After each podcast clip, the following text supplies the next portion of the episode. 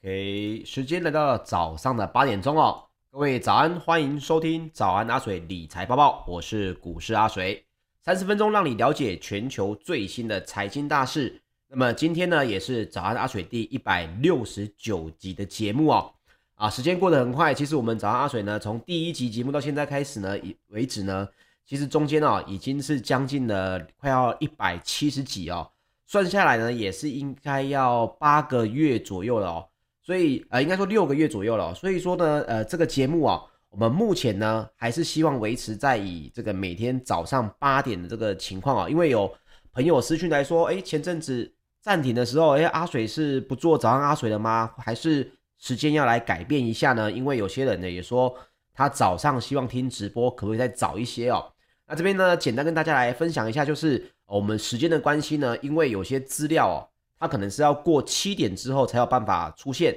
那阿水呢是每天早上六点多哦，先起来准备之后呢，七点整理完资料，八点就准时跟大家来开播。所以呢，时间上面也没有办法再提早一些。在这点呢，也跟大家来分享一下。好，那我们首先哦，赶紧来看看昨天哦，全球发生了发生了哪些财经的大事。首先，我们先来说说美股方面哦。呃，美国呢，昨天晚上其实是这个我们的呃，应该说他们的所谓的马丁路德金恩的纪念日哦，所以呢，美股哦是休市一天。那么今天晚上呢，也就是他们今天的这个啊、呃、白天呢，就会恢复正常的交易哦。那我们先来看一下美股在最近呢，到底对于我们台股的影响哦，会是比较偏正面的还是负面的？现在市场上面呢，又有什么样的声音跟我们值得注意的事情哦？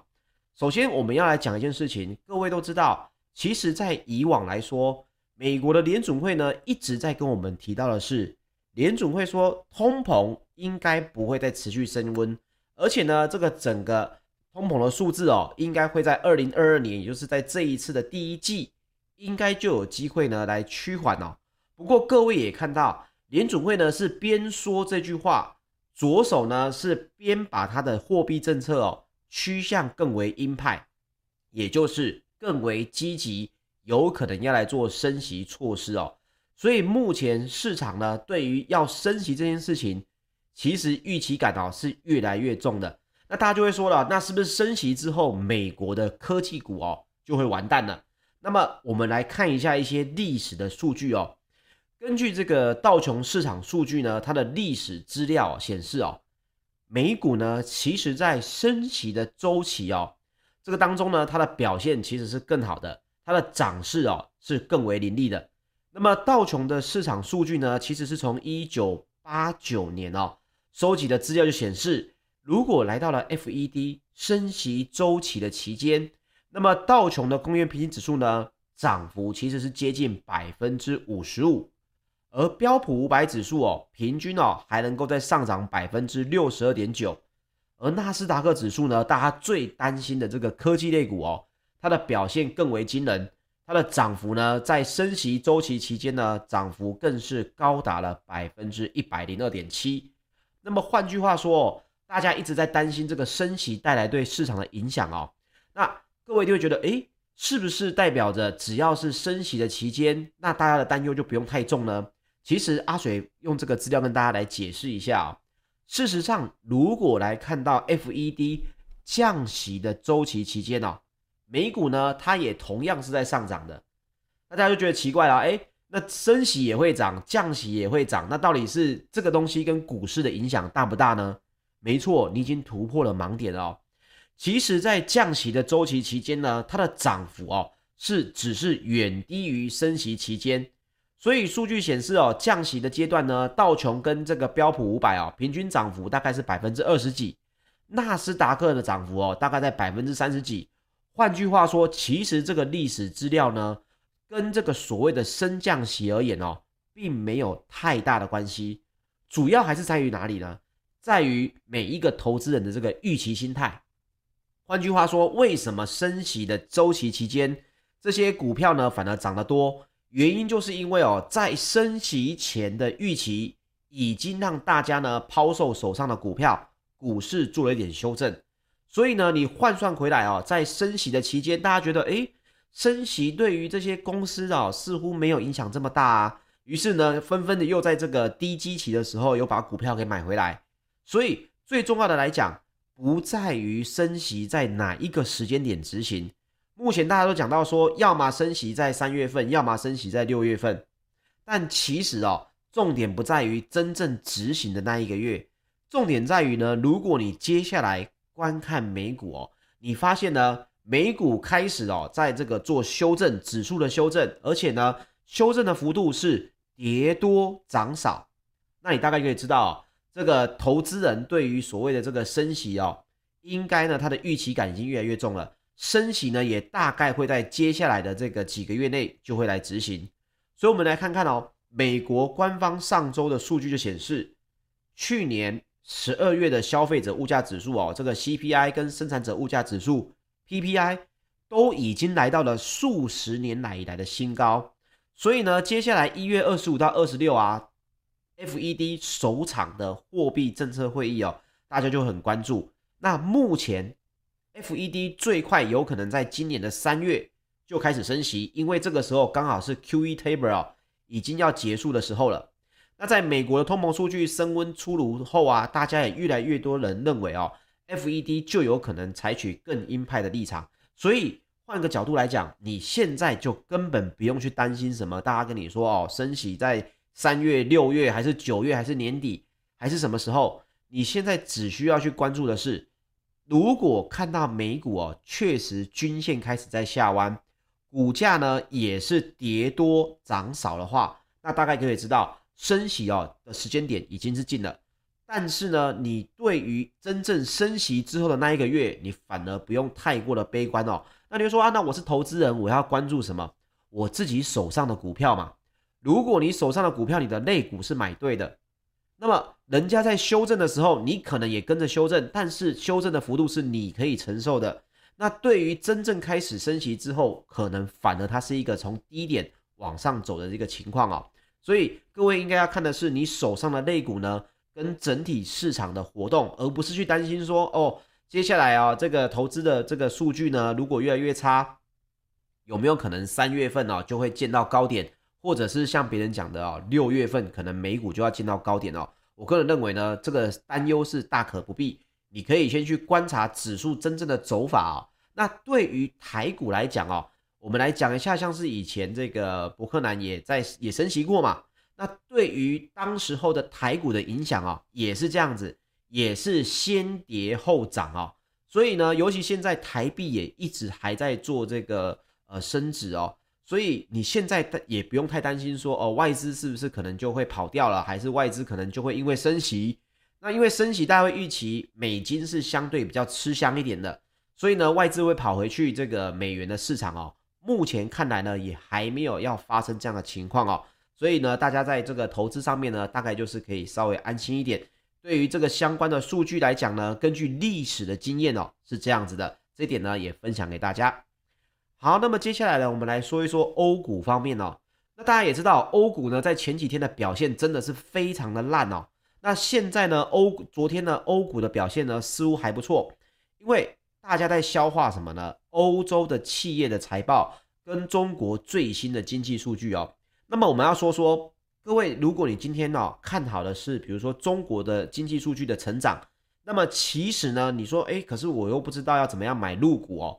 其实你可以找个方法哦，反而来去投资所谓的欧股哦。那就说，哎，欧股跟中国股市有什么关系？原因就是因为呢，欧洲股市里面哦，非常多的百年企业呢，他们的生意哦，做得很大的都在这个中国。那包括呢，这个矿业股呢，也都跟中国息息相关。所以呢，包括了像是昨天中国的最新经济数据表现也还不错，这两天的经济数据表现得还不错。那么呢，就包括了这个英国的股市啊，FTSE 一百指数啊，都是上涨的情况啊，整个泛欧指呢也都是上涨的。所以昨天哦，泛欧指是终于回涨了百分之零点七哦。那么到底是什么样的数据可以让欧股呢稍微的回神了一下呢？这是因为哦，根据中国国家统计局公布，二零二一年呢，中国的 GDP 哦是成长百分之八点一。那你会说这个数字到底好不好呢？这个数字如果放在全球来讲的话，这个数字是非常的惊人的哦。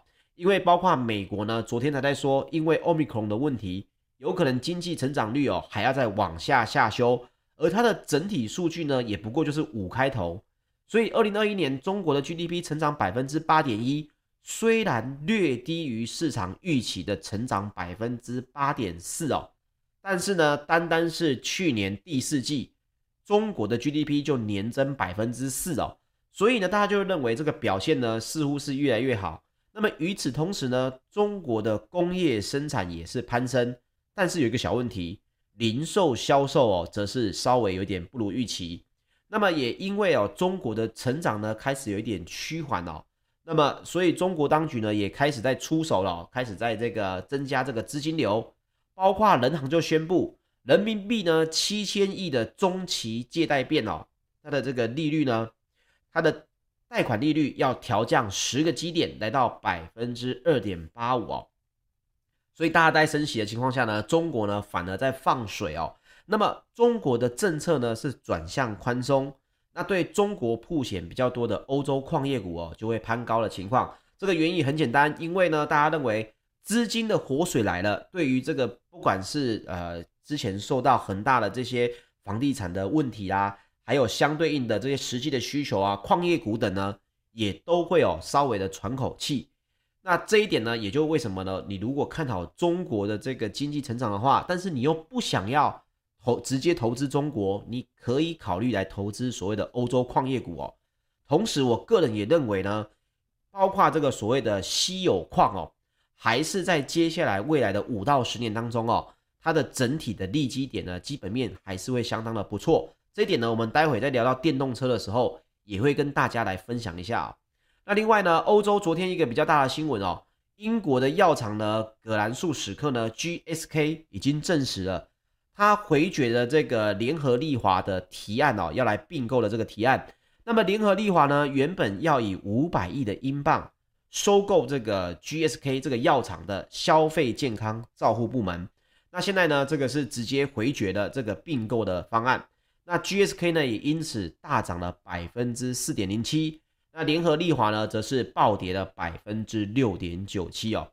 那么另外，瑞士信贷呢，也这个丑闻的案子哦，也越来越大哦。因为呢，内部调查发现之后，该公司的总裁哦，安东尼奥呢，他的行为不检，违反了这个防疫的规定。那他已经自请辞职哦。那瑞士信贷呢的股价呢，还是稍微受到影响，来到了下跌百分之二点二六。那你会说，哎，这个瑞士信贷的这个。到底发生什么事情啊？因为哦，他两度的违反这个 COVID-19 的防疫限制措施啊，比如说哦，他当时候呢，英国防疫要求哦，他要来接受隔离，结果呢，他自己哦坐了这个私人飞机去到英国去看这个温布顿的网球赛，奇怪哦，不知道为什么啊，这个一个打网球的不肯打疫苗，宁可进去被关哦，也没办法拿到这个大满贯的球赛的这个奖杯。当然他还没打了哈，我们大家都知道我在讲谁。可是呢，他宁可被遣返呢，也打死不肯打疫苗。那我们这个瑞士信贷的总裁呢，也非常厉害，宁可呢也要违反规定哦，去看温布顿的网球赛。那他的这个整体的这个行为哦，当然也就让银行哦感到非常的难堪。而且呢，他在个人哦使用这个公司的私人飞机的情况呢，大家也是有一点点延迟哦，认为说你没有照着规定来。那么呢，他现在已经宣布了要来决定辞职。那他其实在这个整个瑞信的这个董事会哦，还不到一年的时间哦。所以你看哦，你为了这个一点点这个呃，可能有一点特权啊，还是有一点点这个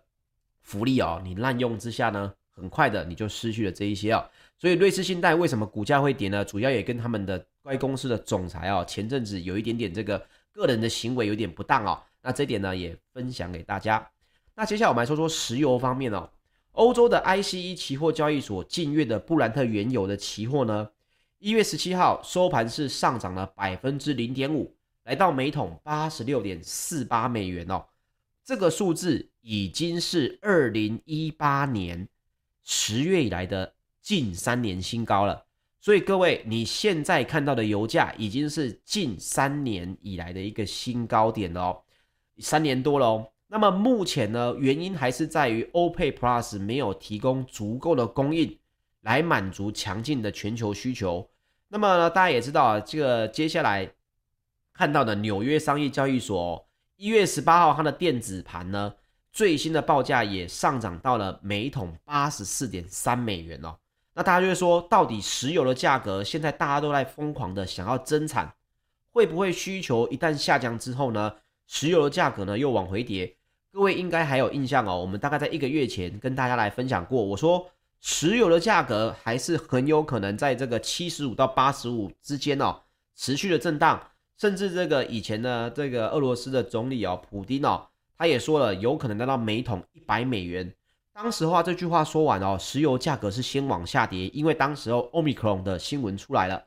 结果呢，现在又来到了这个每桶八十五美元，甚至已经突破了八十五美元的大关哦。那目前油价到底会不会进一步的上涨哦？根据全球最大独立的石油贸易商哦，这个维多集团，他们的亚洲主管就表示呢，受到了供应吃紧的影响，油价有可能还要再进一步的上涨。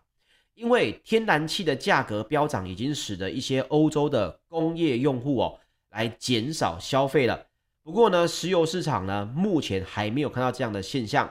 那包括他也表示啊，最大的原油进口国中国大陆对疫情的管控严格，避免了严重的这个经济冲击，也是支撑油市需求的一大力量。那整个来讲，布兰特原油在去年上涨了百分之五十。二零二二年到现在不过短短的十八天，又已经上涨了百分之十哦。所以持有呢，短线上面需求还是持续在增加。虽然呢，大家包括看到的这个页岩油啊，还有这个开采呢，都相对的积极了，但是哦，产量要供给要跟上呢，短线上面看到的还是没有这么快哦。那大家会讲到哦，这个整体到底国外的通膨？包括受到石油能源的影响哦，这个情况到底有多严重哦？我想各位应该现在在看一些包括台湾的新闻，应该已经很有感觉了哦。可是呢，跟大家分享一些比较扯的事情哦，比如说像是这个英国的 BBC，大家应该也知道哦，BBC 呢昨天一个最大的新闻哦，这个英国的政府呢已经哦要来限制 BBC 做所谓的订阅制，理由呢应该说台面上的理由呢。就讲的是，因为要限制哦，如果大家用订阅制来订阅 BBC 的话，那么民生的支出就会更加的多，通膨就会更加的严重，所以呢，他就要限制 BBC 哦，来去做所谓的这个订阅制的这个活动哦。那这个新闻出来呢，对 BBC 当然很不能接受啊。BBC 说，这跟通膨有什么关系？大家花钱来订阅我的新闻，难道它是造成通膨的原因之一吗？但是这是台面上的原因呐、台面下的原因，各位可能自己可以去稍微来搜寻一下。简单来讲呢，现在国外哦，包括能源价格已经是严重到政府必须要出手干预了，包括法国的电价，包括这个英国的石油价格等哦。呃，大家也知道，英国在这个呃石油的消费上面哦，它所课的税是非常的重的。包括他在用这些私家车呢，包括有所谓的这个塞车税啊，甚至你去走一些热门道路，时段不对的话，也都会被额外的收取这个所谓的过路费哦。它主要就是要限制这样子的这个石油消费，所以大家现在就会讲哦，到底石油如果继续的往上涨，那么电动车这个议题到底是会更快还是会更慢哦？我们先来讲讲这个最新的一个新闻，给大家了解一下。德国的交通部长呢，这个沃尔克卫星哦，他礼拜一哦，在德国商报所主办的一场会议上就表示说呢，二零三零年德国政府要来推动有一千五百万辆的这个电动车上路。那这个目标哦，是包括了纯电跟混合动力车，也就是这个呃，你是有石油，但是你有用这个所谓的电力部分在做运行的。也就是说，二零三零年要有一千五百万辆哦。那么德国执政的这个联盟呢，在去年十一月公布的协议就提到，德国的新政府计划要在二零三零年让一千五百万辆的 BEV 哦来上车，就是纯电跟这个混合动力车都有。这是高于前任政府设定的一千万辆哦。所以呢，包括现在目前最新的这个德国的交通部长就有提到啊。目前因为合成燃料，也就是所谓的电子燃料供不应求，因此呢，他们希望哦把它只用在航运跟航空等产业。那受到这个德国汽车协会啊，他就去批评他，他说：“哎呀，你这样讲的话，不就是把我们德国汽车最强的那个内燃机的这个部分给这个自自攻掉了吗？”所以哦，他又说，技术的开放是最重要的，电子燃料呢也可以用于重型的车辆啊。那现在目前最新的就是说，目前德国路上行驶的 BEV 大概只有六十万辆啊，只有六十万。现在目前大家现在在市场上面看到就是六十万辆，也就是说，德国现在每年呢要卖出一百六十万辆，比现在现行的这个 BEV 车款哦。每年还要整整多出了两倍多，接近三倍。换句话说，接下来每卖两辆新车，就有一辆是纯电车。所以大家也知道了，德国在搞这个，包括电动车跟电动的电力混合车哦，是在搞真的。那包括了电动车的电池呢，接下来的整体基本面哦，它就相当的这个坚固了。包括了澳洲金融评论哦，周一最新的一个报道，二零二二年呢的前两周，也就是这个十八天哦。碳酸锂跟氢氧化锂的这个报价呢，已经是分别上涨了百分之二十五跟百分之十二点五。各位，碳酸锂跟氢氧化锂的报价在短短的十八天两个礼拜，已经上涨了百分之二十五跟百分之十二点五了。你说台积电涨得有它多吗？台积电涨得还没有它多嘞。那么瑞士信贷的分析师就认为哦，目前中国的这个。磷酸铁锂电池哦，需求还是非常的强劲。这个磷酸铁锂哦很难念，我们就简称它叫 LFP 哦。这个 LFP 呢，它的电池的需求还是相对的强劲。二零二一年哦年初到现在已经涨了百分之五百四十，也就是说，这个磷酸铁锂电池呢，它的合约价，矿商所取得的这个合约价，二零二一年的年初呢报价，比如说是一万美金好了。现在已经涨了五点四倍，来到了五万四千美金了，而且现在看来还有进一步上涨的空间。所以为什么我说你可以去考虑多看看这个，包括欧股啊，包括基金股啊，在做所谓的稀有矿哦，包括这个锂矿，锂矿商呢，其实也将享受前所未有的利润哦。那么它也调到了二零二一年需求迅速攀高的同时，矿商其实不是在增产。它是在减产的，所以呢，供给也跟不上所谓的需求。那麦格里周一也就表示啊，仍然对锂矿还有稀土矿商哦，保持着非常乐观的态度。因为二零二一年在强劲的电动车销售以及晶片短缺，还有气候变化题材跟供给能能力不足的带动下，价格的上涨速度跟幅度哦，应该还是会超乎非常多人的预期。所以，我们来看一下，包括这些。呃，跟锂电池有关的公司哦，像是力拓上个月就指出，电池的极电池级的这个锂酸啊、碳酸锂电池基本面还是很强劲，未来十年锂的需求量呢，平均年增率还是来到了百分之二十五到三十五哦。二零二五年到二零二九年预估就要出现严重的供不应求的情况。那么《华尔街日报》呢，在一月十四号也报道了。国联汽车动力电池研究院的统计就显示哦，LFP 的技术已经占了中国去年整体车用电池产量的百分之五十七，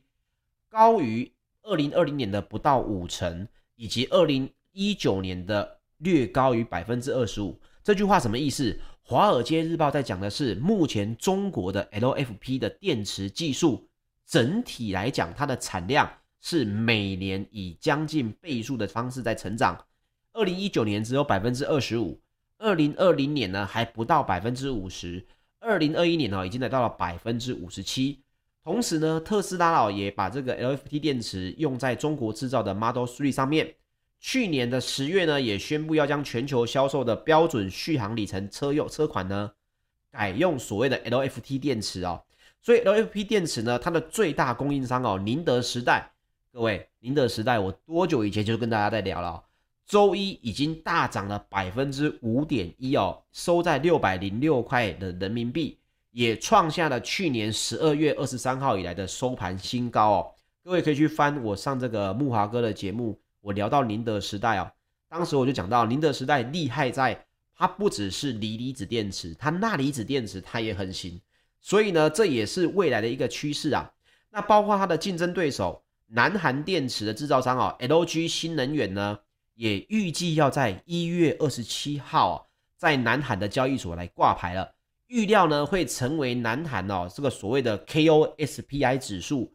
第三大的成分股啊。你说，哎，我对这个陆股没兴趣，我也对韩股没兴趣，有没有美股可以看到？有。Global X 的锂电池技术 ETF 哦，它的代号是 LIT 点 US，一月十四号呢也收了这个八十三点二五美二六美元哦，也过去一年呢上涨了将近要两成之多哦，所以看到你要推动电动车，那你最终一定要先做电池，你要做电池，你先要拿到什么矿业的东西嘛，所以你担忧这个呃，包括电动车的销量啊，还是什么的。其实你可以一步一步来哦，从找这个整个产业需求的最前端去切入哦，然后慢慢跟着产业成熟来去投资相对应的标的喽。OK，以上呢就是今天的节目内容。那以上呢你要听重播，可以到我们的 YouTube 频道去搜寻股市阿水。谢谢各位的收听，我们明天早上八点再见喽，大家拜拜。